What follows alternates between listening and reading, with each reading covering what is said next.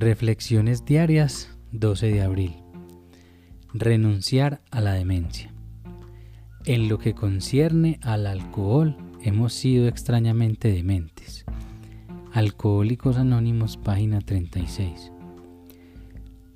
Lo quisiera o no, el alcoholismo requería que yo bebiera. La demencia dominaba mi vida y esta era la esencia de mi enfermedad me robaba mi libertad de escoger respeto a la bebida y consiguientemente me robaba todas las demás opciones. Cuando bebía no podía tomar decisiones efectivas referentes a cualquier aspecto de mi vida y ésta se convirtió en inmanejable. Le pido a Dios que me ayude a entender y a aceptar el significado total de la enfermedad del alcoholismo.